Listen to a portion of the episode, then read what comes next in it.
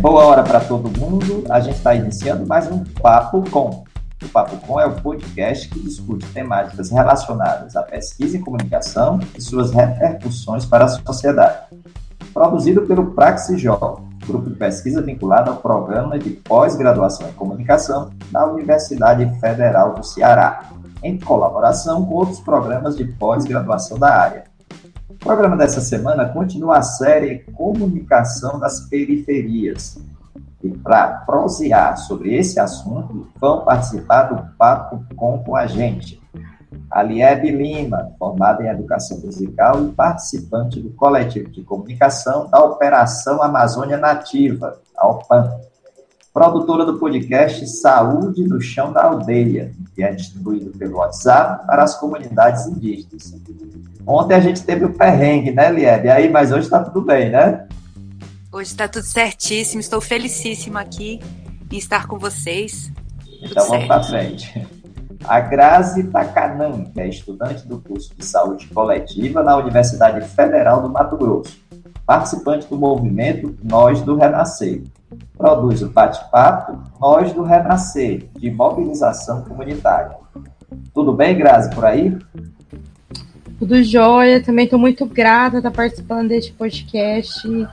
É, estamos aí para debater um pouco né, sobre os desafios que a gente tem também na comunicação periférica e também mostrar um pouco que a gente consegue produzir um pouco que a gente tem para levar informação de qualidade para as comunidades aqui de Cuiabá.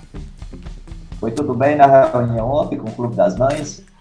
Foi tudo bem, uma parceria muito boa aí que a gente tem de movimentos, e quanto isso fortalece também a comunicação comunitária, como fortalece também a notícia, a informação com mais é, precisão para nós periféricos, e sendo feito por nós mesmo, né? Uhum, muito legal. E também com a gente o Marcos Sales, que é estudante de jornalismo pela Universidade Federal de Mato Grosso e membro fundador do coletivo Contexto, de jornalismo independente pautado na territorialidade. Vamos lá, né, Marcos? Vamos lá, estou muito feliz de estar aqui também debatendo esse assunto tão importante para a gente aqui de Cuiabá e Mato Grosso, que é o jornalismo e as periferias. Uhum. O Papo Com agradece muito a colaboração de vocês. Eu sou Edgar Patrício, professor do curso de jornalismo e do programa de pós-graduação em comunicação da Universidade Federal do Ceará. Bruno Balacó produz comigo o Papo Com. Ele é mestrando em comunicação aqui do PPG Com UFC. E você que está ouvindo a gente pode mandar sua crítica ou sugestão para podcastpapocom.gmail.com. O Papo Com continua visitando as periferias do Brasil, tentando conhecer o que anda sendo feito de comunicação por aí. Hoje, a comunicação e os processos de mobilização das periferias e territórios de Cuiabá e, por extensão, do próprio Mato Grosso. Né? É, e essa comunicação e mobilização, né, pelos relatos que a gente vem colhendo, né, nos episódios anteriores da série, tem uma relação muito forte com o território em que atua. É, então, a gente queria que vocês apresentassem os seus territórios, as suas periferias, os seus locais de atuação. A gente poderia começar pela Grazi, pode ser Grazi. Apresenta para a gente aí o Jardim Renascer, né, que é a base do território de atuação de vocês. O que é o Jardim Renascer? É, como é que ele se apresenta para você? É, Jardim Renascer, né, foi um espaço de ocupação por moradia que começou em 1997, é, de muita resistência, leva esse nome porque é, teve diversas reintegrações de posse, foi muita luta do povo para sobreviver e conquistar, o, conquistar uma moradia digna, né? Hoje o Renascer está é, tá passando pelo aquele processo que realmente temos nossas moradias, estamos lutando por políticas públicas, né? Para ter escola, para ter educação com qualidade, para ter o posto de saúde, para ter é, lazer, cultura. Então, nós estamos hoje nesse processo, mas leva esse nome porque foi muito resistente, né? Leva esse nome Renascer de Resistência e, e um povo muito aguerrido, assim, sua parte mulheres que lutaram muito por suas moradias para hoje nós, quanto juventude, dentro do Nós Renascer, tá fazendo essas reivindicações e produzindo é, conteúdo, produzindo é, essa comunicação comunitária, periférica, e a gente tem muito orgulho assim de levar esse nome dentro do nosso projeto para mostrar que existe várias vozes aqui dentro de muita resistência. Uhum. A gente fala já já mais um pouquinho do Jardim Renascer e das ações que vocês desenvolvem, Grazi. Já já. Aguenta aí. Liebe, você está percorrendo aí né, as terras indígenas, as aldeias indígenas. É, como é que essa, essa, esse passeio que você faz, né, é, essa visita, né, esse contato que você faz com as aldeias indígenas, que impactam, né, como é que elas se apresentam para ti? Como é que elas se mostram para ti? Olha, é, a OPAN, essa organização da qual eu faço parte, é uma organização indigenista que trabalha já desde 69 aqui no Mato Grosso e na Amazônia. E a gente compõe, é, a OPAN compõe algumas redes que são bastante capilarizadas no, nos territórios, né? Que é a Rede Juruena Vivo e a Articulação Xingu-Araguaia.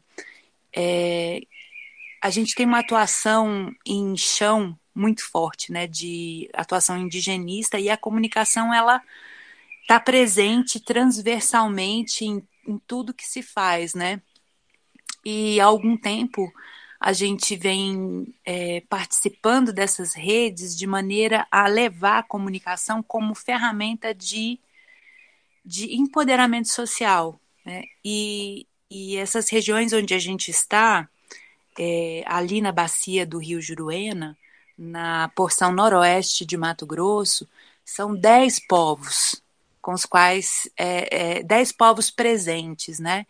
E a gente atua diretamente com, com o trabalho de, com a Penegate, né? Que é uma política de proteção ambiental das terras indígenas, né? E a gente está lá é, elaborando, junto com vários povos, esses planos de gestão e implementando também, né? Então, estamos lá nos Parecis, nos Nambiquara, é, Apiacá, Caiabi, é, Iriquibatsa, Manoque, Miqui. Aqui no Araguaia a gente está bem presente com o povo chavante, de Marauatsede principalmente.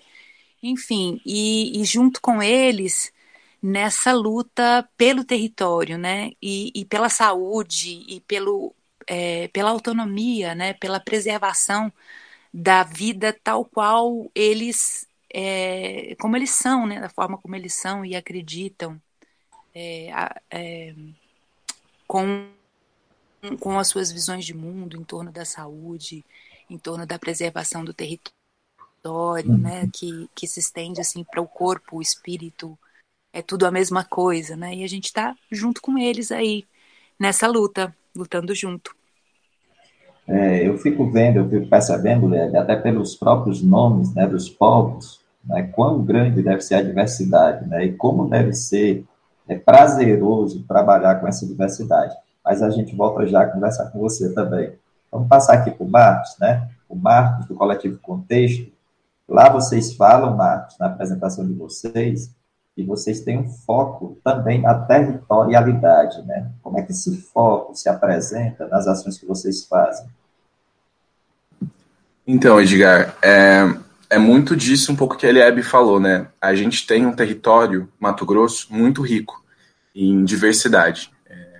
É um território muito, uma extensão muito grande, onde a gente tem uma convergência de povos muito grande, e o contexto ele nasce muito dessa vontade da gente de fato, uh, ter uma espécie de empoderamento de narrativas. A gente acredita que o que a gente tem hoje dentro do mercado de comunicação e jornalismo não, não consegue dar conta é, dessas narrativas que a gente tem, principalmente quando a gente fala do contexto urbano em Cuiabá, mas isso se desdobra para as outras regiões do estado. E a gente vê essa necessidade de sair desse movimento hegemônico, onde muitas vezes o processo de construção do jornalismo é pautado muito por uma questão mercadológica que vem ali do eixo sudeste, que a gente considera hoje o centro da comunicação do país, E a gente vê que essa, essa lógica é, não, se, não consegue dar conta de toda essa potencialidade de narrativas que a gente possui dentro do nosso território. Então a gente parte desse espaço de entender Cuiabá, entender Mato Grosso como essa periferia nacional quando a gente pauta, quando a gente pensa comunicação. Então, é, a gente fala que o, o, território e as narrativas e as experiências que moldam a vida das pessoas que vivem no nosso espaço são uh, o protagonista dessa nossa história maior, que é o contexto hoje. Uhum. Bom, então a gente poderia agora né, falar um pouquinho, de forma mais detalhada, sobre as ações de comunicação e mobilização que vocês desenvolvem nesses territórios. Né? Liebe, é, é, conta mais como é o processo de produção do Saúde no Chão da Aldeia, né, o podcast que vocês produzem. Que, que especificidades ele traz por ser direcionado, por exemplo, às comunidades indígenas? Eu fico imaginando, quando você começou a falar do nome dos povos, né, das aldeias, eu fico imaginando, por exemplo, a questão das línguas, né, da linguagem que você utiliza e das próprias línguas né, referenciadas nesses povos. Conta mais um pouquinho sobre o processo de produção do Saúde no Chão da Aldeia? Olha, é, esse podcast, ele nasce da, da necessidade urgente de fazer chegar informações é, qualificadas em torno da Covid-19 nos territórios, né, para evitar a chegada da Covid-19 nos territórios e lidando é, com toda essa diversidade, assim, junto com ele, nós estivemos produzindo outros materiais específicos para cada língua, principalmente para povos que é, que tiveram assim uma que a gente percebia que tinha uma vulnerabilidade muito grande, né? No caso do povo chavante, que é um povo que é, tem muita, é, muitas outras doenças que os tornam muito vulneráveis à Covid e também Enauenê Nauê, que é um povo de recente contato com quem a gente trabalhou muitos anos, né? Então, o, o Saúde no chão, no chão de aldeia, ele, ele nasce junto com esses outros materiais específicos é, da língua de povos é, mais vulneráveis e com um objetivo mais amplo, né, de abranger aí todos esses, esses povos com, com informações bem qualificadas e, e, e em especial, assim, tentando é, trazer essa, essa sensibilidade que expressa a, a é, essa diversidade de entendimento em torno do que é a saúde para os povos, né? Tentando tirar é, da caixinha, a gente, a gente fez um podcast que eu amo muito, que é o sétimo episódio, que fala do trabalho dos pajés Nambiquara, né? E o conceito de saúde que eles têm e do quanto todos nós estamos responsáveis por esse é, é, pela saúde, pelo equilíbrio, né, pelas boas práticas e bons pensamentos e boas ações.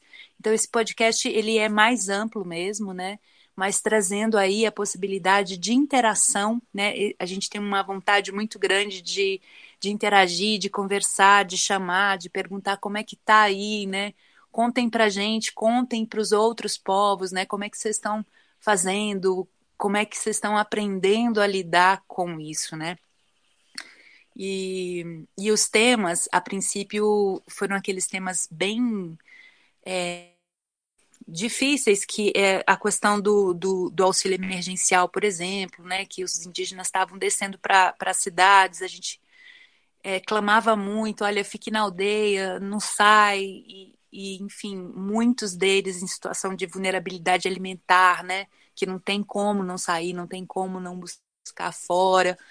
É, e, e, é isso, a gente vai trabalhando em torno de temas necessários, urgentes e sempre é, tendo a essência a necessidade de que se dialogue, né, os conhecimentos tradicionais dos povos sejam reconhecidos até por eles mesmos por conta de tudo que, que foram, de tudo que eles vêm sofrendo, né, des, desbulho mesmo da própria cultura, de desvalorização da própria cultura, da religião entrando com tudo e, e desfazendo todo o conhecimento, né, muito forte em torno da da medicina, né, das plantas, do conhecimento da medicina,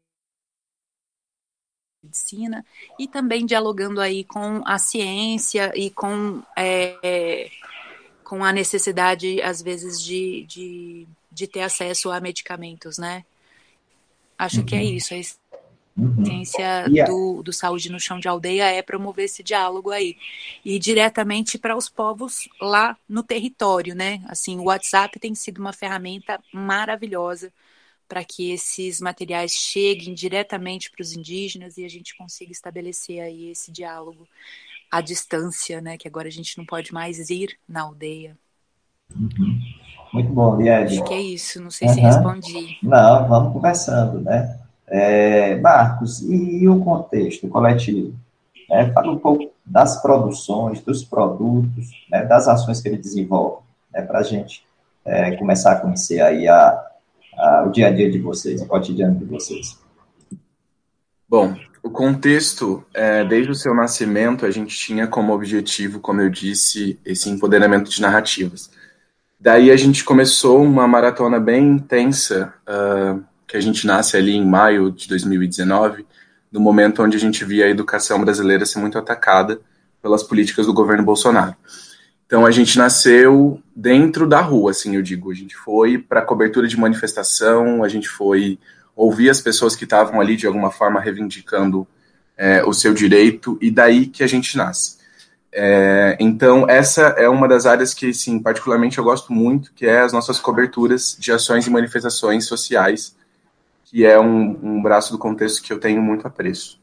Uh, dentro do contexto, a gente também faz alguns outros quadros. A gente tem Fala Aí, que é um momento onde a gente consegue pedir para que pessoas que nem sempre estão dentro desse espaço da academia, de conhecimento acadêmico, para que elas falem sobre questões que atravessem as suas vidas.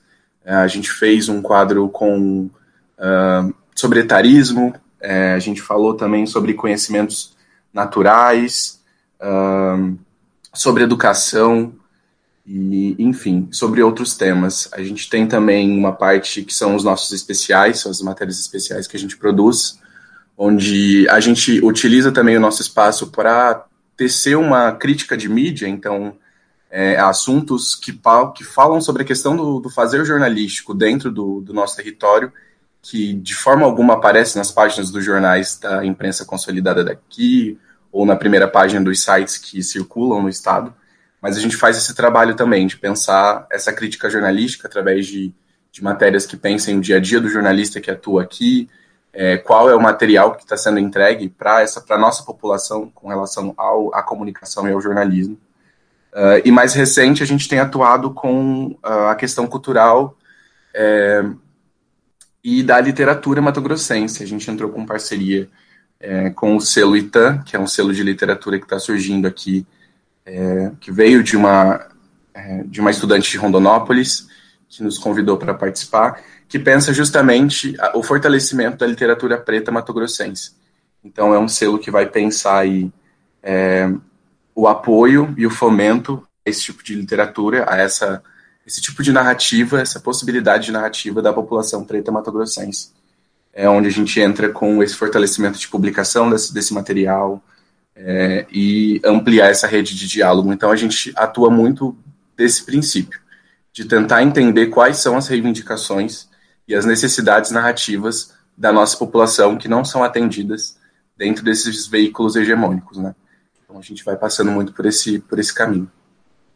E aí, Marcos, trabalhando muito com as redes sociais digitais? Isso, isso. A gente nasce no Instagram, que era a nossa rede principal. A gente tentava pensar essa produção ali dentro. É, como é uma rede social muito visual, a gente tentava trazer esse lado mais é, é, é imagético. Inclusive, daí vem o nome, né? Contexto, porque a gente tinha imagem, mas também tinha texto. Então, a gente tentava trazer muito para esses dois lados. Depois, a gente expandiu para o Facebook e a gente criou uma plataforma online, justamente pela necessidade que a gente tinha de, de ampliar é, a nossa rede de alcance. Então, hoje a gente atua principalmente na área digital entre o Instagram e a nossa plataforma é, de site online, onde a gente divulga as nossas produções e também produz diálogo entre as pessoas que acompanham o nosso trabalho. Uhum, legal. Bora lá, Grazi. como é que surge, como é que é gestado né, o bate-papo Nós do Renascer. Né? E é interessante porque você é estudante né, de saúde coletiva. Né? Como é que isso também, e você, é, a Júlia, né, que trabalha também né, com você, é de serviço social. Né? Então, de, dessa, dessa articulação aí nasce né, o bate-papo Nós do Renascer. Como é que foi pensado, né? como é que ele está atuando, né? que temáticas ele aborda, né? diz lá. Então, o bate-papo, ele surge ano passado, né? Nós estamos aí chegando ao terceiro ano é, do nosso movimento, nós do Renascer, e o bate-papo, ele surgiu da, de realmente pensar numa comunicação que fosse mais acessível, né? Nós temos muitas dificuldades é, com a comunicação local, é, com as informações, e como o nosso bairro ele está passando por esse processo é, de questão latifundiária, para poder ter acesso não só à escritura, mas também às políticas públicas, é, a gente começou a debater dentro do nosso movimento como que nós íamos chegar à nossa comunidade com as informações é, da forma como os cuiabanos conseguem entender, né? Nós aqui em Cuiabá temos, como vários outros lugares do país, temos o nosso dialeto, né? E que às vezes é, nós que vamos para dentro da academia acabamos assim não acompanhando. E dentro das comunidades também existe esse processo de informação. E aí nós pensamos um bate-papo no sentido de debater mesmo acesso à cidade com várias temáticas, de debater é, o acesso à, à escritura da casa, de debater também essa falta de saneamento básico que nós temos muito grande dentro daqui de Cuiabá, né? A gente, felizmente, é uma capital, mas temos diversas dificuldades com relação a políticas públicas mesmo, principalmente para as periferias. E aí o Renascer, ele é um, um lugar que, vamos dizer assim, que que é bem localizado aqui na capital. Ele fica atrás da universidade. E aí a gente se, é, se espelhou muito é, em várias iniciativas que tinham dentro da universidade com relação a bate-papos. Inclusive, é, o próprio contexto, a gente chegou de acompanhar é, não só, mas outras iniciativas também dentro da universidade, como Toca, enfim. Aí nós falamos agora é nosso momento de também produzir de uma forma para que a comunidade pudesse entender. A gente começou a debater a questão latifundiária, né, que era a questão acesso à cidade. Hoje nós temos várias temáticas dentro do nosso, do nosso quadro. É, mas aí chegou a pandemia. E a pandemia nos mostrou mais uma vez essa fragilidade de entender é, como conversar com os nossos iguais. É, a gente, infelizmente, tem esse processo das fake news, né? Que acaba sendo é, acessada muito pela, pela comunidade periférica, porque é, como a gente hoje tem esse processo também de acesso à internet muito determinado dentro do Brasil, dificulta muito a gente também produzir várias coisas, né? Geralmente a gente tem que é, WhatsApp e Facebook, livre para a gente poder ter acesso. Então, nós é, pensamos nesse caráter né, de, de acesso mesmo da nossa comunidade, na onde seria as redes sociais. Hoje nós atuamos dentro mais do Facebook, inclusive do Instagram. É, e aí a gente deu um gás maior com relação à pandemia, né? É, esse processo mesmo de entender o que, que era o isolamento social, por que, que a gente tinha que ficar de isolamento social, o que é também o coronavírus, né? O que o coronavírus poderia trazer para as nossas vidas. A gente fez diversos bate-papos é, com vários, é, com várias pessoas, né? Fizemos bate-papos com epidemiologista, fizemos bate-papos com economistas, é, é, fizemos bate-papos com professores também falando desse processo, né? Da educação, esse processo de pandemia, é, para trazer mesmo para nossa língua, assim, para a gente conseguir que fosse mais acessado, porque uma dificuldade que a gente vê na comunidade é isso, que às vezes a gente não se sente pertencente e acaba não acreditando naquela informação. Quando a informação é produzida pelos seus pares, parece que ela tem mais verdade. E aí foi assim que foi que estamos nesse momento, divididos, né? É, como é um movimento, a sua maioria de juventude, a gente também debate outras questões, que nem o movimento estudantil também debate dentro do Nós no Renascer, né? O acesso à educação, porque é uma das nossas principais temáticas dentro do nosso movimento. E aí conseguimos fazer esse link muito importante de uma fala muito mais acessível, de um espaço muito mais acessível também dentro das redes e com qualidade. E realmente trazendo a, a assim, a gente sempre debateu com a comunidade a verdade, né? Tipo, a gente acaba tendo uma mídia que ela é, é não não não é um espaço muito acessível, pelo contrário, dentro do Mato Grosso, principalmente aqui de Cuiabá, a gente tem muita resistência com relação a debater o acesso à cidade, as políticas públicas. É, a gente vê que para os espaços mais distantes e para as periferias, é, algumas informações de extrema necessidade, até mesmo como é, utilizar, por exemplo, o Bolsa Família é muito dificultoso. Então, é, esse foi o intuito do nosso bate-papo, que tem aí é, sido um dos principais espaços hoje do nosso movimento. Uhum. É, eu queria é, falar com vocês agora o seguinte, né, eu, eu já participei de ONG, né, eu trabalhava com ONG e desenvolvia projetos de comunicação e educação. Então, tem um certo momento, né, pelas dificuldades, né, inclusive de sustentabilidade das ações, né, da própria organização da instituição, a gente entra no ativismo muito forte, né, a gente fica fazendo, fazendo, fazendo, fazendo. Eu queria que vocês parassem um pouquinho agora né, é, Grazi e, e, Marcos, por exemplo, já tem um ano né, aí de caminhada. Né, a Lieb está com cinco anos que ela está na UPAN, né, ela entrou em 2015 na UPAN, dentro do coletivo de, de comunicação. E aí eu queria que vocês parassem um pouquinho e tentassem pensar o seguinte, é, quais seriam as características, né, quais seriam os princípios né, que eu poderia identificar nesses, nesses processos de comunicação, de jornalismo, de mobilização que eu estou fazendo. Né? Como é que eu poderia abstrair essa caminhada que a gente já fez né, e dizer, olha, a gente trabalha a partir dessas perspectivas, com essas características, a partir desses princípios.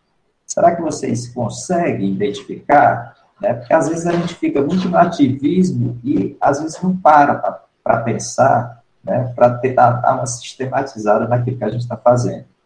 Marcos, tu conseguiria identificar assim, dizer, olha, o jornalismo né, de, de orientação independente que a gente está fazendo tem esses princípios, tem essas características.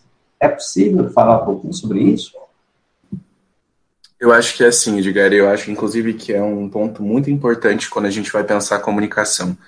Dentro do contexto, a gente tem é, eu e Beatriz, que é minha companheira de caminhada aí uh, na produção, uh, e nós somos dois corpos quando a gente pensa nesse, nesse padrão social e nessa construção de, de sociedade brasileira, considerados fora dessa norma, né? Então a gente, eu sinto que para a gente pensar o jornalismo é também pensar a corporalidade e como esse corpo se manifesta dentro do território. É, ser um jornalista, e aí falo por mim, ser um jornalista não branco e LGBT me dá é, possibilidades de compreensão da sociedade em uma perspectiva muito diferente. E eu acho, eu acho que isso atravessa muito os nossos princípios e o nosso trabalho. É, justamente para entender e, e, e, observar o mundo, e principalmente o território onde a gente vive, sabendo das limitações impostas por esse meio social. É, entende? Não sei se consigo deixar isso muito palpável, mas é mais ou menos desse ponto de partida, de pensar como é que a corporalidade e as experiências do território é, vão moldar não só a minha experiência enquanto cidadão, mas a minha experiência também enquanto jornalista, enquanto comunicador. Então, a gente leva isso muito, muito a fundo, assim, essa questão da corporalidade e das limitações impostas de fora para dentro. Então, da, da, mesma forma que a gente se enxerga enquanto esse profissional é que precisa pensar nessa perspectiva, a gente também tenta ver isso para o lado de quem a gente convida para fazer uma entrevista, do, da pauta que a gente vai escolher para escrever um especial, de que forma a gente vai pensar essa abordagem. É, vou tentar trazer um, um, exemplo, é quando a gente vai falar sobre pauta de mulheres trans e travestis de Rondonópolis, por exemplo, que é uma cidade que está aqui um pouco próxima de Cuiabá, mais ou menos uns 200 e pouquinho quilômetros.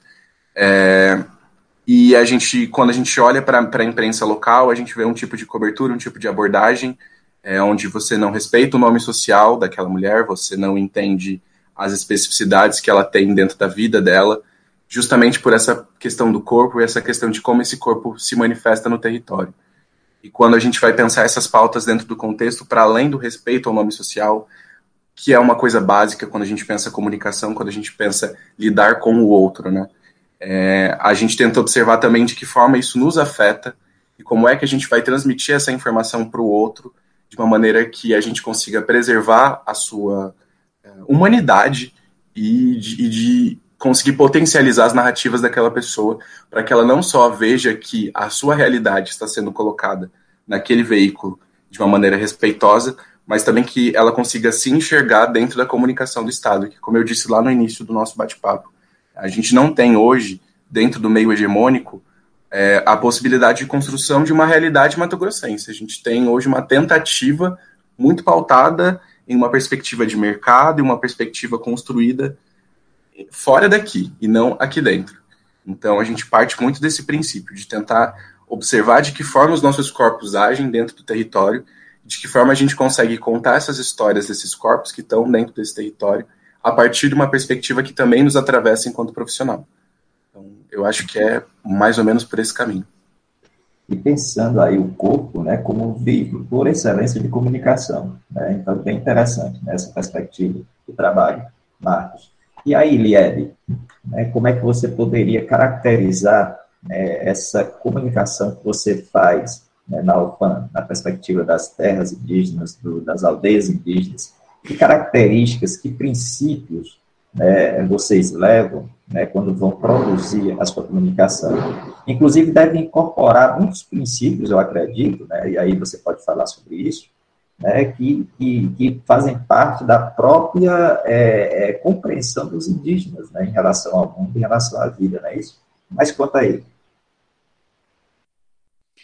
Então, Edgar, é, nós trabalhamos em um contexto de povos originários, né? Que historicamente, assim, eles são vítimas de grandes fake news, né? É, promovidos pela história, por quem conta a história, né? Pela hegemonia. A, a, a primeira grande fake news é o descobrimento do Brasil, né? É, a gente trabalha com povos que é, historicamente não contaram eles mesmos as suas próprias histórias, né? Não contaram desde a sua perspectiva, desde a sua visão de mundo. Então, é, o princípio essencial é, é, o nome que a gente chama isso é comunicação popular. É, a ideia, o desejo, o trabalho é em torno de, de levar a comunicação como é, ferramentas de maneira que esses povos se apropriem dessas ferramentas para que eles contem eles mesmos em primeira pessoa as suas histórias, falem das suas realidades, contem dos seus territórios, né, das ameaças que sofrem, desde quem de quem de fato está sentindo, está vivendo, sabe? Eu acho que é tempo de de assim a comunicação é, é, a gente faz um esforço muito grande é, para que haja a participação é, e através de coletivos de comunicação que a gente vem trabalhando para fortalecer, né? Nós temos ali dois coletivos de comunicação na rede Juruena, que é o núcleo indígena, né?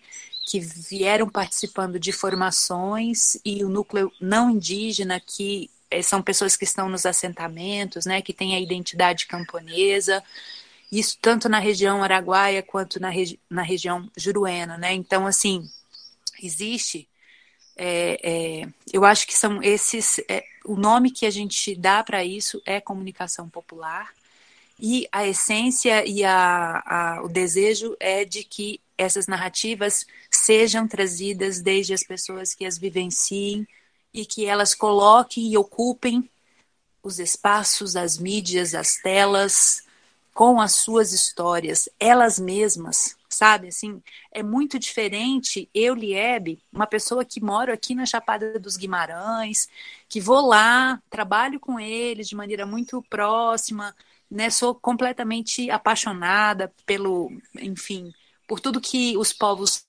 originários representam. É, mas é muito diferente eu contar isso, eu contar essa história, todas essas histórias.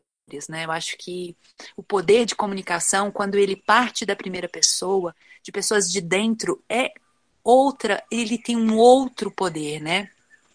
Para fazer frente aí a essa mídia hegemônica que está comprometida com o agronegócio, com esse desenvolvimento que não tem compromisso com a preservação do planeta e com a vida, né? E, e quando você fala de luta é, junto com os povos indígenas, você está falando de confronto ao latifúndio, de confronto à estrutura fundiária que está posta para todos nós nesse país, nesse Brasil, né? Então, e a, e a mídia hegemônica ela é totalmente comprometida com esse segmento, né, de produção do agronegócio e as visões de mundo dos povos indígenas, elas é, fazem frente a isso, né? Então, quando a gente, a gente traz as questões, os valores, as histórias, os mitos, a gente traz uma outra possibilidade de mundo, né? Que, que que está sendo devorada, né? Está sendo é, nesse nesse momento assim histórico e político, é, os ataques são imensos, né? Então a nossa comunicação ela tem fortemente assim o meu trabalho ele está absolutamente comprometido com esse propósito. E dentro da UPAN, dentro desse coletivo de comunicação, a gente também tem o desafio de levar as questões das ameaças para o público externo, né? Então, são duas vertentes aí de comunicação popular e de uma comunicação que dialogue também com o mundo exterior, com o Brasil, com, né, que faça esse trabalho de disputar a opinião pública, né, de, de trazer informações outras, né, para além disso que está aí colocado na mídia hegemônica. Então, acho que e o saúde no chão de aldeia, assim, o, o a, esse modelo de áudio, né? Ele vem também acompanhando essa tradição da oralidade, né? Buscando é, é, levar para as comunidades é, é, notícias, informações, mas dentro dessa perspectiva da oralidade, né? Então, eu acho que, que é isso, Edgar. Uhum. E a gente ouvindo aí o sonzinho da chapada aí ao fundo, né? Quando a Lia está falando. Muito legal. E Grazi, vamos lá, Grazi. É passarinho? É passarinhos aí. Grazi, vamos lá, Grazi. Características, então, você observa nessa caminhada aí de um ano, né, de bate-papo? Né, que princípios né, vocês conseguem abstrair né, dessa comunicação, né, dessa mobilização que vocês fazem aí no Jardim Renascer? Então, Edgar, primeiramente é fazer um processo pedagógico de educação, né? Realmente, através das nossas informações, é, levar o processo de empoderamento. Você falou uma coisa é, bem interessante, que é essa situação né, de separar a, o ativismo é, para enxergar né, o, o que realmente nos motiva para estar tá produzindo. E na realidade, o que nos motiva e o que a gente tem de identificação é a luta pelo acesso aos direitos básicos, né? E aí, esses direitos básicos também envolve uma informação que é isso, que seja contra-hegemônica, que realmente possa ser um espaço de empoderamento. Por quê? É isso, né? A realidade das comunidades, elas são muito claras. As comunidades, elas têm diversas produções, seja em comunicação, em cultura, muito fortes. E aí, a gente tem esse processo hegemônico da mídia, que infelizmente esquece diversos povos. E aí eu acho muito interessante a gente estar tá falando aqui de vários espaços, inclusive dos povos indígenas, porque é isso, né? Os povos, a, as minorias, elas sempre são esquecidas em seus lugares, como se não existisse, como se existisse só para fundamentar o mercado. E aí a gente vê hoje esse processo de como, não que anteriormente é, era melhor, pelo contrário, anteriormente era muito pior com relação às informações e entender o que é ser cidadão, né? Entender também seus direitos, suas obrigações. Então, o nosso principal, é, acho que o, nosso principal mesmo é esse processo de educação. E que é essa educação que a gente também quer, quer que ela se é, construa, que ela seja libertadora, principalmente. Que ela seja de uma forma pedagógica. Porque é isso dentro dos nossos bate-papos, a gente é realmente tenta entender como a nossa comunidade está pensando para inclusive trazer esse processo de comunicação que seja muito mais acessível, que seja de fácil entendimento, porque é isso. Muitas vezes a gente tem muito a contribuir nas comunidades, inclusive com relação a várias situações, educação, saúde, enfim. E aí somos esquecidos e esquecidas por achar que é mais um corpo que é só para produção. E pelo contrário, é, a gente precisa realmente.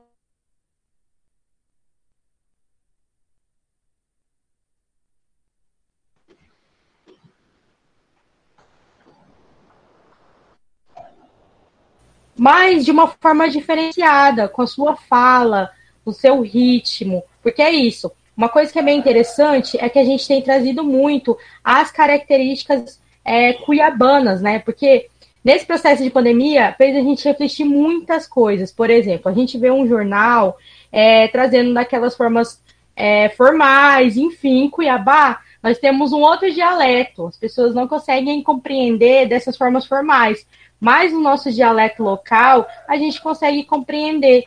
E aí, às vezes, deixa de fazer um processo de prevenção, é, porque às vezes não entendeu qual é esse processo de prevenção. E é esse o, o nosso principal objetivo.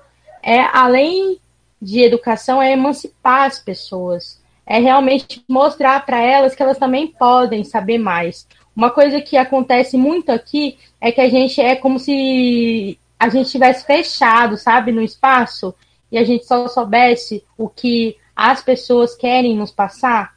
E aí é uma das, dos nossos grandes questionamentos. Precisamos ter é, uma informação com qualidade, uma informação verídica. Só assim a gente vai conseguir combater as fake news, que é isso. É, nós também acabamos é, acabamos é, compartilhando muitas fake news. Acabamos acreditando naquilo que tem passado para gente. E aí a gente só vai conseguir questionar se aquilo é verdade ou não, entendendo um pouco é, sobre esse processo da comunicação e o que ela tem sobre o efeito na nossa vida. Uhum, certo. É, é, interessante, né, quando Grazi fala né, da, da questão da dimensão da educação dentro do processo de comunicação, e a partir, inclusive, do que Lieb falou, né, dos povos originários, Uh, Jesus Martim Barbeiro, que é o grande teórico da comunicação latino-americana, né, ele tem um conceito de mediações culturais, onde ele trabalha essa questão da cultura de maneira muito forte né, no processo comunicativo. É, Jesus Martim Barbeiro falava que Paulo Freire né, teria sido né, o autor da primeira teoria da comunicação originária da América Latina, né, porque muitos identificam outros autores da comunicação e Martim Barbeiro identificava Paulo Freire né, como formulador da primeira teoria da comunicação latino-americana. E é interessante como as coisas vão se encontrando, né? É, quando Lieve fala dos povos originários, quando é, Grazi fala da dimensão da educação dentro do processo comunicativo, a gente acaba é, juntando as pontas. Mas aí, Lieve, eu queria voltar para ti, né, é, e é uma, uma, uma palavrinha né, que está sempre perpassando é tanto o seu discurso, né, como os processos de comunicação que vocês desenvolvem, que é a questão da diversidade, né? Então, a gente tem uma série de povos indígenas, né, que você, onde vocês atuam, né, onde vocês estão próximos, e essa questão da diversidade, se a princípio né, é uma característica interessante para a comunicação, em alguns momentos ela pode ser um dificultador também, né? Eu vejo, por exemplo, a questão das línguas diferenciadas, né? É, então, em que momento essa diversidade, né, dentro dos processos de comunicação que vocês desenvolvem, das ações de comunicação, né, é um potencial e em quais momentos ele é um desafio né, que vocês têm que enfrentar?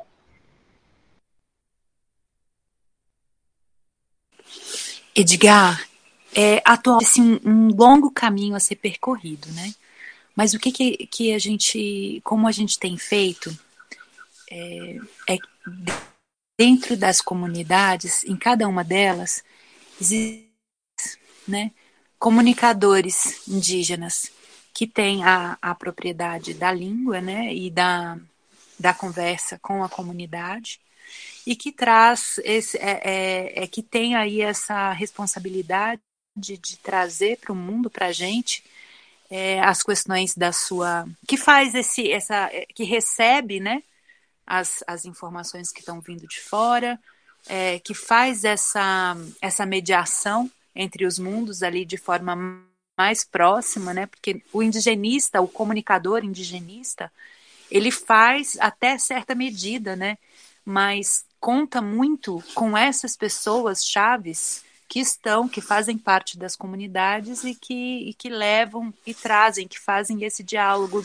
entre os mundos, né? O que está acontecendo lá fora e de trazer o que acontece aqui dentro da comunidade, no território, né? As ameaças que acontecem, a, a, a diferença.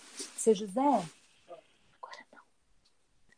É, a diferença que faz é, a percepção indígenas sobre as mudanças, né, que acontecem é, na, no, enfim, no, no, território, né, desde o fogo, desde a floração, enfim, que trazem essa perspectiva para a gente trabalhar os conteúdos, né, e dentro de dois povos, é, o povo Manoque e o povo Minki, aqui no Noroeste, eles têm um coletivo de cinema é, já vem há algum tempo produzindo conteúdos, contando como é que é essa, as questões deles para o mundo, né? E aí o desafio que a gente tem, eu acho que é um pouco esse, de, de estruturar né, as comunidades para que é, nesse momento, principalmente, que a internet é o meio de comunicação possível, né? A gente não tem como estar presente. Então, a gente está trabalhando para estruturar a internet dentro dessas localidades distantes, que até então não havia, levar, é, estruturar os, os núcleos de comunicação com alguns equipamentos básicos para a produção de conteúdos. E a gente vai trabalhando junto é, esses conteúdos, esses pontos de vista, dando eles nos espaços de, de visibilidade, né? Eu acho que o grande desafio é a gente dar visibilidade para os povos, para as suas é, perspectivas de vida que a gente vem trabalhando. Acho que é uma forma bem acertada ainda existe um, um desafio grande, porque tem uma grande demanda das comunidades de, de ter essas notícias de forma bem acessível sobre o que está acontecendo, né? Na, Bahia, na bacia do Juruena, por exemplo, tem mais de tem mais de 100 projetos de hidrelétricas. As ameaças com mineração são inúmeras, né? Como é que a gente todos esses empreendimentos, de todas essas ameaças, e aí, esse ainda é um trabalho que a gente está construindo junto com esses comunicadores, é, é, formas de levar de, de maneira que seja bem acessível, né? E de repente ver a possibilidade de, de tradução dentro da língua quando a maioria dos povos ou das pessoas dentro da comunidade são monolíngues, né? Mas, em geral, muitas pessoas entendem muito bem o português dentro desse território com o qual a gente trabalha, porque teve lá as missões, né? Eles tiveram, eles foram muito, sofreram muita intervenção das missões nesse território. E é isso. Uhum. É, Grazi, uma coisa que você falou, eu achei interessante, né, é sobre a questão do dialeto cuiabano, né, e isso facilita né, a percepção e a compreensão né, das mensagens que vocês trabalham. É, a gente está é, nominando essa série do Papo Com, a gente chama de comunicação das periferias. Como é que esse termo periferias é apropriado né, pelas comunidades de Cuiabá? Né, como é que eles enxergam esse termo? Chega a ser um termo é, pejorativo, compreendido como pejorativo, ou como potencializador? Como é que você observa isso, né? A partir da observação que você fez da questão do dialeto cuiabano. É um grande desafio, né? É, se enxergar enquanto periférico, ainda mais na sociedade que a gente tem, é, é romper um paradigma. Porque a gente sempre é tratado como se o periférico, tudo que é periférico é ruim. E aí, para a comunidade começar a se enxergar enquanto periférico, tem sido um grande desafio, mas tem sido muito importante, pelo menos para nós aqui no Renascer. É, porque realmente soa de uma forma pejorativa, né? Porque, inclusive, isso é responsabilidade não das grandes mídias, que é pautada pelo capital. Então, assim, a gente se coloca mais enquanto povo, né? Povo ribeirinho, o povo cuiabano, traz muito cuiabanês né, para a vida. Mas tem sido um desafio muito importante de enxergar que a periferia não é ruim, pelo contrário. Periferia tem que ser de resistência mesmo. E esse tem sido um dos desafios também do nosso bate-papo, da gente se enxergar enquanto pessoas periféricas. E o quanto isso mostra a nossa resistência, né? E aí a gente vê em outros lugares é, muito mais forte, realmente.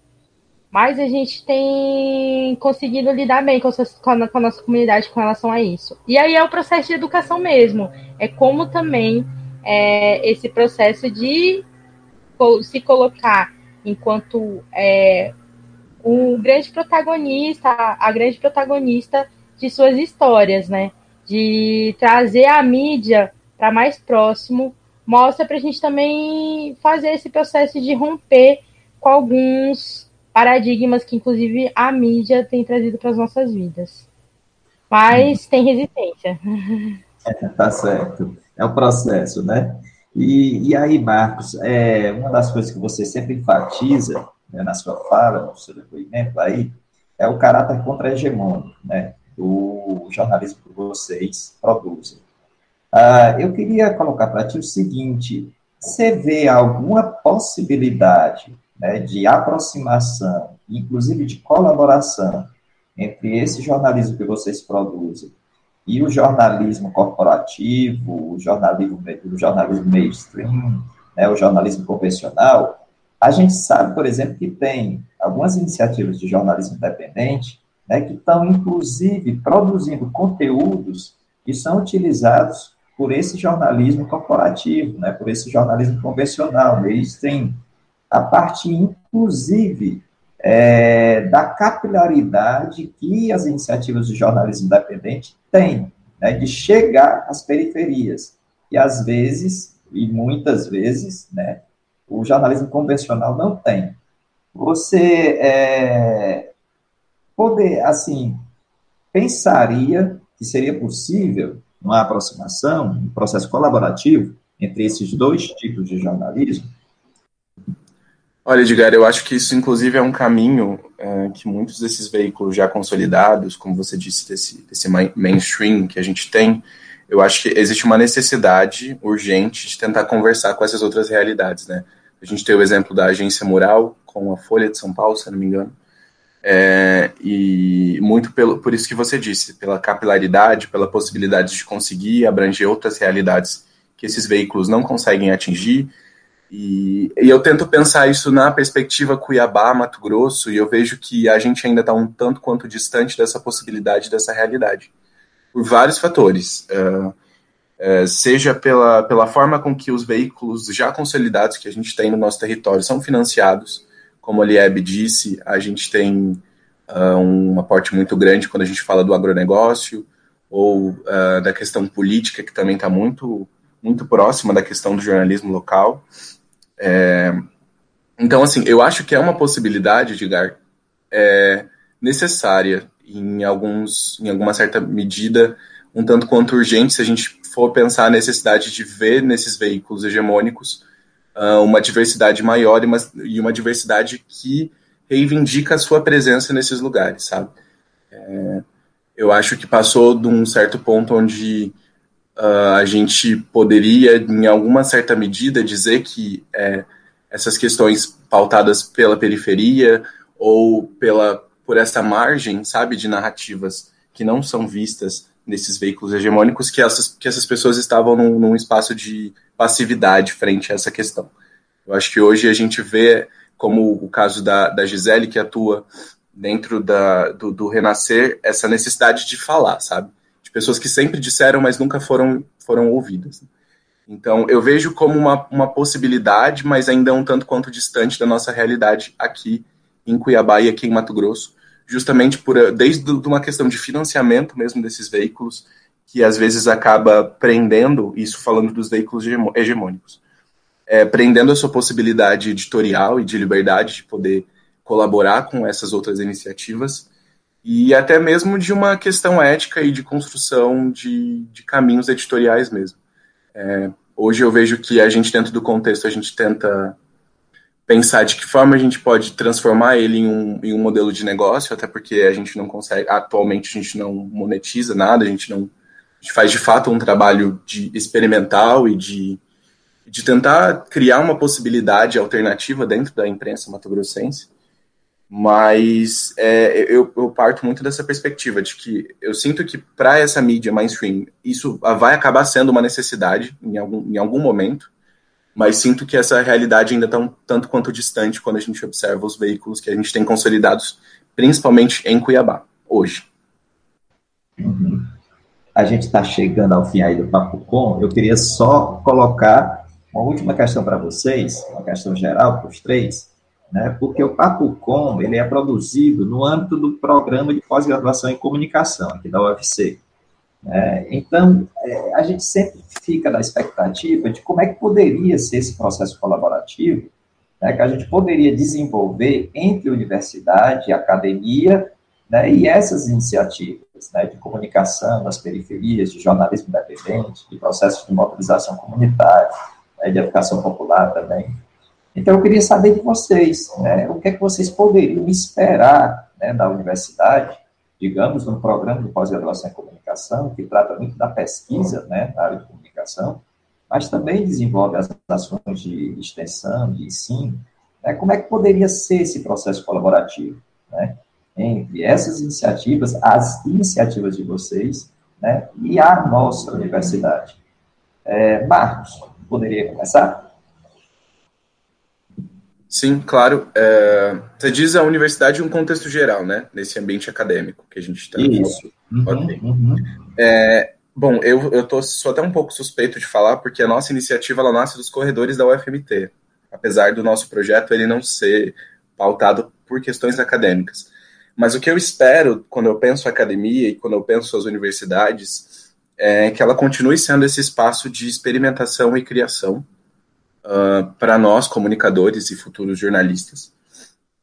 E também eu, eu gostaria muito que a gente pudesse, pudesse observar dentro da, da, da academia, principalmente no contexto da comunicação, que os saberes de populações outras fossem contemplados dentro desses espaços. E o que eu quero dizer com isso? É de também chegar em um certo ponto de compreender que nem sempre uh, esses uh, cânones que a gente tem dentro da comunicação, ou algumas narrativas que vêm muito do eixo europeu, é, te, compreender que essas questões, às vezes, elas não conseguem abranger, abranger o nosso território. Eu sempre parto muito do pressuposto dessa regionalidade e dessa compreensão de saberes que, que saem desse, desse ponto hegemônico. Então, a, a minha perspectiva e a minha expectativa, quando, inclusive enquanto um comunicador, que está ainda dentro desse ambiente acadêmico é que a realidade dos meus, os saberes dos meus e, e as compreensões de vida das pessoas que são como eu também estejam no mesmo patamar de aceitação e de compreensão teórica e acadêmica quanto os outros estão. Então, e é muito desse, desse, desse lugar que eu parto tanto quanto estudante de comunicação, tanto enquanto futuro jornalista.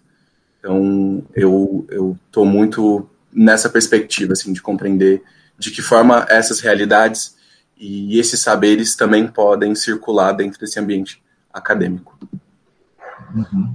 E aí, Lié, o que, é que você acha? Qual a sua perspectiva em relação a essa proximidade, essa possibilidade de proximidade? Eu, além de falar disso, eu gostaria de falar um pouco é, algumas coisinhas sobre a fala dos, dos meus companheiros aí de, de episódio de podcast é, sobre a identidade, né? A, essa questão de, do quanto é importante é, é a, fortalecer a identidade periférica, a identidade camponesa, né? Porque historicamente esses são povos que absorveram para si um lugar de desigualdade, né?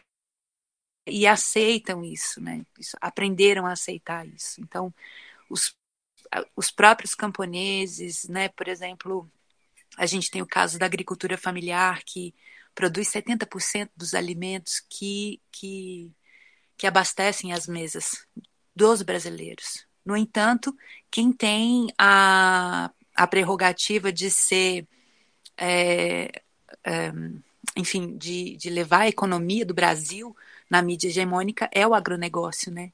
Que produz, é, que produz é, soja para vender para fora.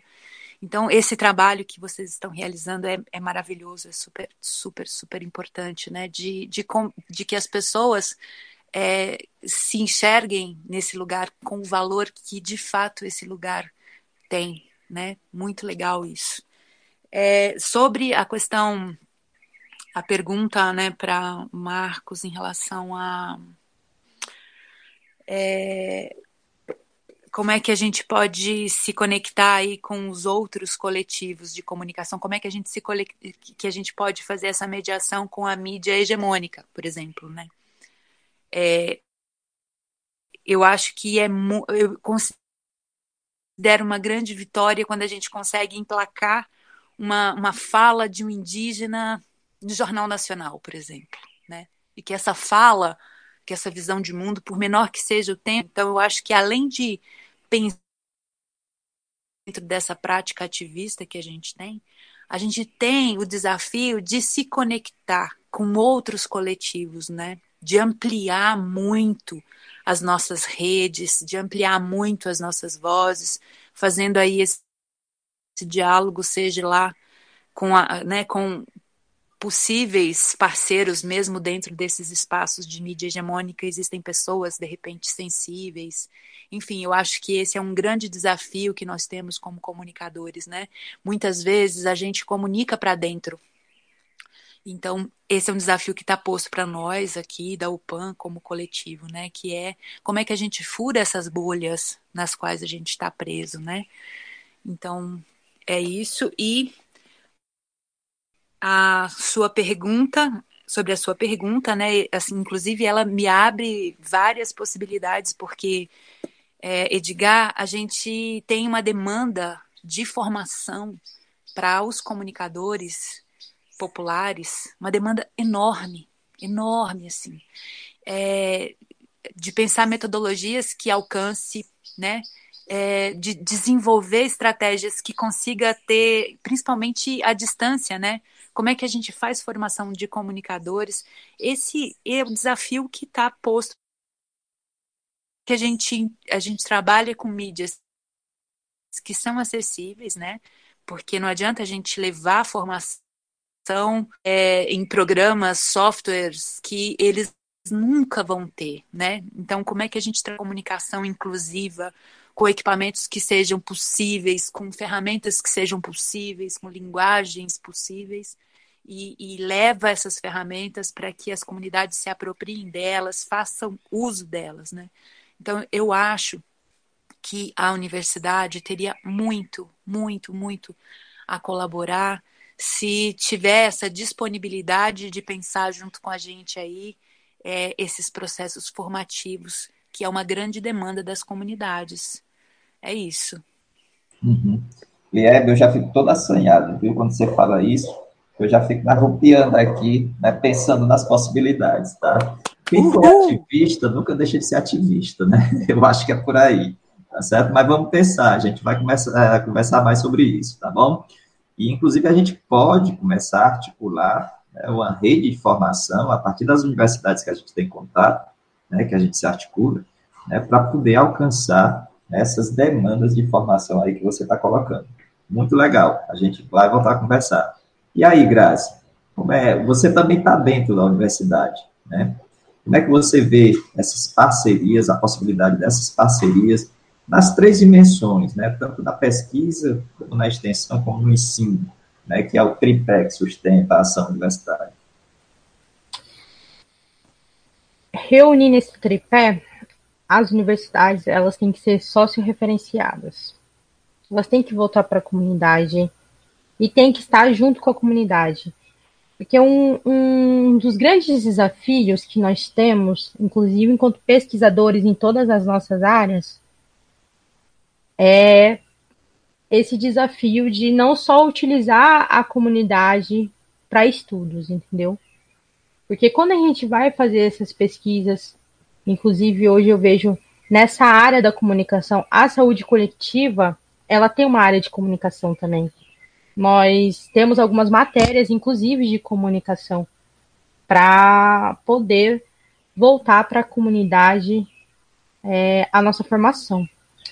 Então, nós precisamos ter o processo muito importante dentro das universidades, que é ser sócio-referenciada, que é não só estar na comunidade para extrair pesquisa, para extrair informação, mas é também para estar na comunidade a fazer esse processo também pedagógico de educação, tanto para quem está naqueles muros da universidade, para quem está nos muros ao lado da comunidade. Inclusive eu é, sou uma grande defensora de que nós só seremos profissionais melhores quando a gente entender para quem vai nosso trabalho e geralmente é para as comunidades que, inclusive, mantêm esses espaços. Então, eu fico aqui que eu acredito que é isso que a companheira também trouxe. Esse processo de formação, de, de formação que é preciso ter, esse processo de trocas de experiências. Quanto lá a, a, na academia, a gente está no processo é, de, de trazer a teoria, nas comunidades nós temos as práticas. E aí precisamos integrar para realmente ter resultado e com qualidade, porque aí a gente consegue romper esse processo é, de comunicação que não é para todos, e a gente consegue pensar também é, especificamente para cada população, para cada local, porque é uma coisa bem interessante. Brasil, ele é muito diverso. E as comunidades locais também são muito diversas. E é isso que faz também o ensino, pesquisa e extensão ter grandes aproveitamentos.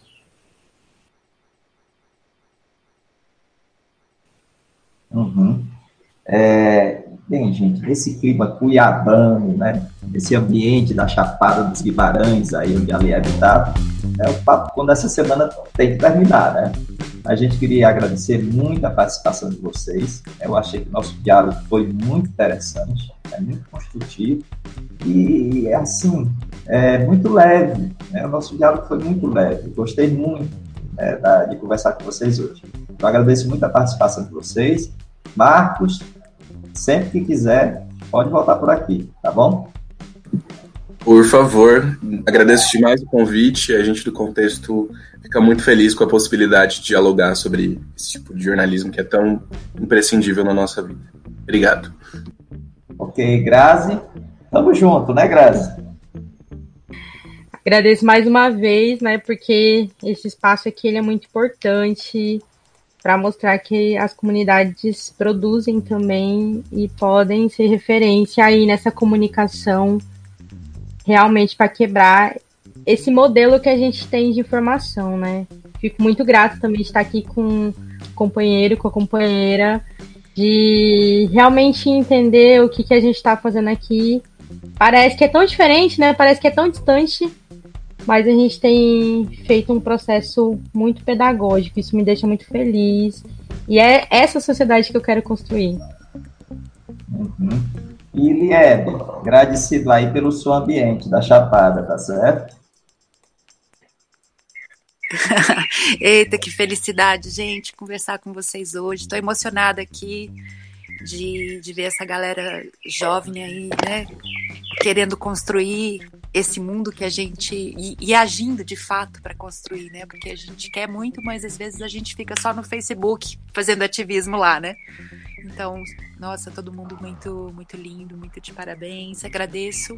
E Edgar, nós falaremos muito sobre esses processos todos aí e, e acredito que vocês poderão nos auxiliar muito. Obrigada pela participação, por poder participar. Tá bom. É, mais uma vez, agradecido a todos vocês. A, a gente manda um agradecimento especial né, à professora Tamires Coelho, ao professor Luan Chagas, ambos do programa de pós-graduação em comunicação da Universidade Federal de Mato Grosso, e ao professor Eduardo Medeiros, professor da Universidade do Estado de Mato Grosso, por terem feito as pontes né, com as iniciativas que participaram do Papo Com de hoje. Agradecido Tamires, Luan e Eduardo. grande abraço para vocês. O Papo Com é o podcast que discute temáticas relacionadas à pesquisa em comunicação e suas repercussões para a sociedade. Produzido pelo Praxijó, grupo de pesquisa vinculado ao programa de pós-graduação em comunicação da Universidade Federal do Ceará, em colaboração com outros programas de pós-graduação da área. Eu sou Edgar Patrício, professor do curso de jornalismo e do programa de pós-graduação em comunicação da Universidade Federal do Ceará.